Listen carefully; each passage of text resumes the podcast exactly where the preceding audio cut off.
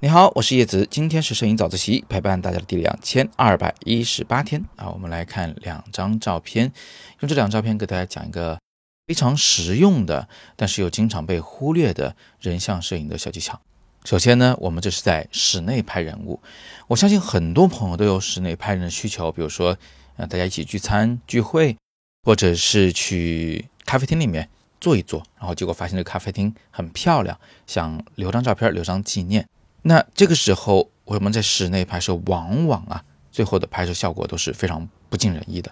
为什么呢？道理很简单，因为室内通常有着非常杂乱的光线效果。我们说所谓的杂乱啊，分呃两个大的层次吧。第一个层面呢，就是你在拍一个人的时候，这个人的脸上的光会比较杂。比如说，我们来看第一张照片，因为他头顶就有两个射灯，那个光线都能照到他的脸上。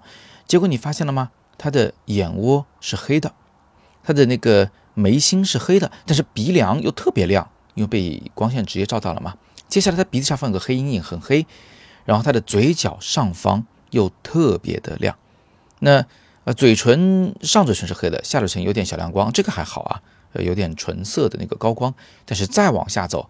下巴上又出现一块亮斑，右边亮，左边暗。你看，在脸上啊，有多次的黑白亮暗交织，这个就叫杂乱的光。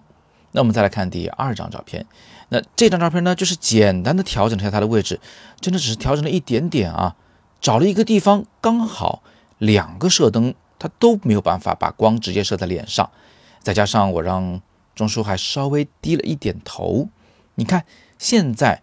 他的脸上的光就非常的柔和了，几乎没有哪个地方是特别明亮的，也没有哪个地方是特别黑暗的。呃，仔细看的话，可能鼻子上还有一点点，你们能看到吗？鼻梁上是有一点点的，但是也好，因为鼻梁上有一点高光啊，它刚好能够交代出这个人鼻梁很高挺的这么一种长相特质。好，那么我们这样一来啊，这个脸上的杂光就消失了，这是第一种所谓的光很杂。的呃层次啊，或者说是影响的方面。第二个方面，实际上是在它的背景上，你看到了吗？它的背景呢是有很多的绿植，这些绿植啊，这个肉眼看都很好看，但是你一旦放到照片里来看，就会让人觉得它它这个投影很乱，对吧？那光线射到它的墙壁上，呃，影子也在墙壁上，最后就搞得这个墙花里胡哨的，各种各样的那个。线条啊都在上面出现，就不好看了。于是我们会怎么办？我们就会使用人像模式。哎，这里我们多说一句啊，没想到吧？人像模式居然能够帮助解决背景光线杂乱的问题。人像模式其实可以解决很多种背景杂乱的问题啊，可以是东西乱，也可以是光线乱，或者是色彩乱，它也能够稍微的。呃，对它进行一点处理，那么这样一来，我们就得到了一个比较模糊的背景，就远比那个背后都是乱七八糟的黑影子，看上去要舒服多了。如果是相机的话呢，这就是用大光圈来做到这个效果的。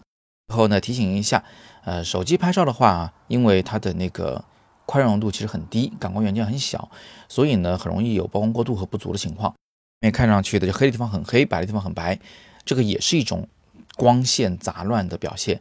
所以我们可以通过打开 HDR，呃，来避免高光部分曝光过度，整个画面发一点灰，不那么高对比度，就反而呢更有助于表达这种室内的温暖的情绪。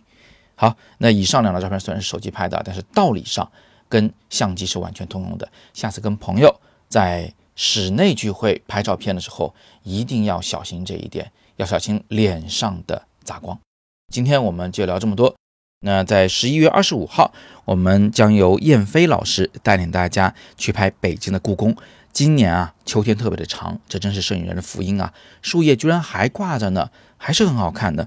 就喜欢拍照的朋友呢，可以点击今天的第二条图文链接，或者点语音下方的这个蓝色小字进去了解我们十一月二十五日，也就是本周六的故宫的线下游学营的课程，非常欢迎你的参加。今天呢是摄影早自习陪伴大家的第两千二百一十八天，我是叶子，每天早上六点半，微信公众号“摄影早自习”，不见不散。